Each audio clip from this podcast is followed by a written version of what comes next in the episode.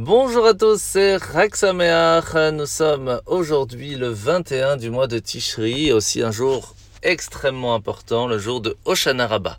C'est la fin de Yom Kippour. Comme je vous l'ai déjà rappelé, le jour de Rosh Hashanah, c'est le jour où nous écrivons le contrat pour l'année qui arrive.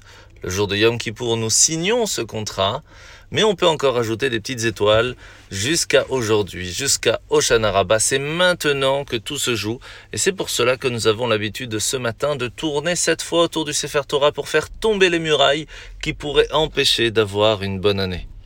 Aujourd'hui, Oshana Rabbah est un jour très spécial. Il y en a qui ont l'habitude et la coutume de manger des crêpes comme à la veille de Yom Kippour. Et c'est donc un moment important pour se préparer aux deux jours qui arrivent devant nous.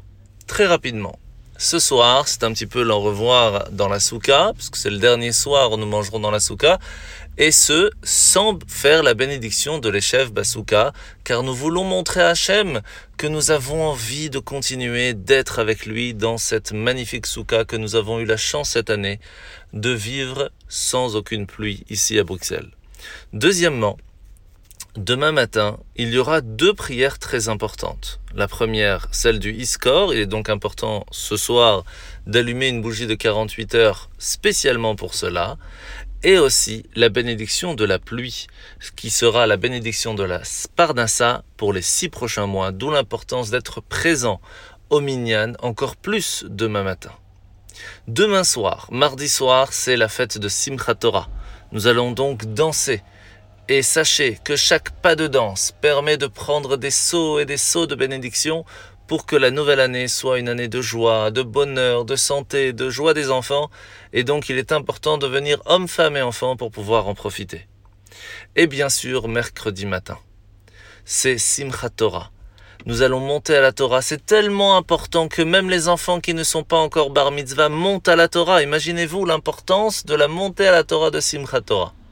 Nous allons finir la paracha de Zot en recevant toutes les bénédictions sur chaque tribu et commencer la paracha Bereshit pour commencer l'année convenablement avec un maximum de brachot.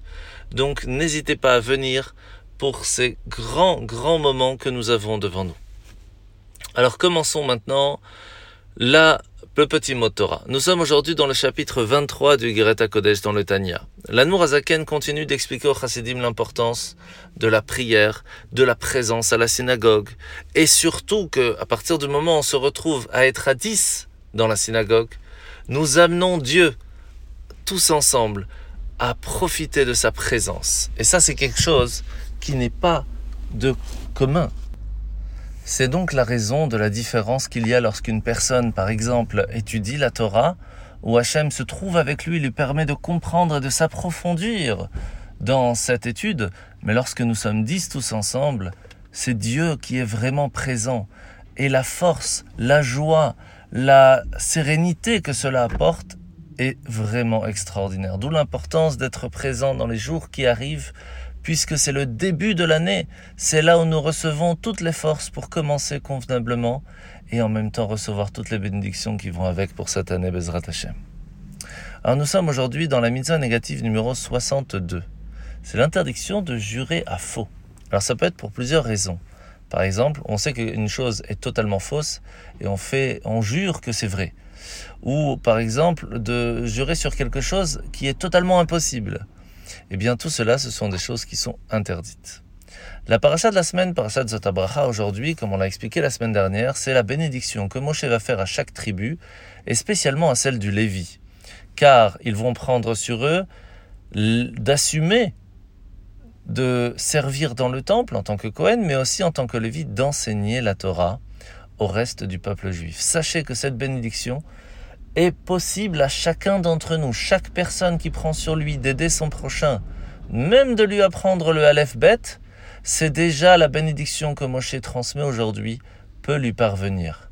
Donc n'hésitez pas à partager vos connaissances en Torah, encore plus ce petit mot de Torah qui permettra à chacun d'entre nous de profiter de la belle fête de Simchat Torah qui, qui arrive avec un peu plus de connaissances en Torah. En vous souhaitant de passer une très très belle fête, une grande joie et que cette joie continue tout au long de l'année. Chag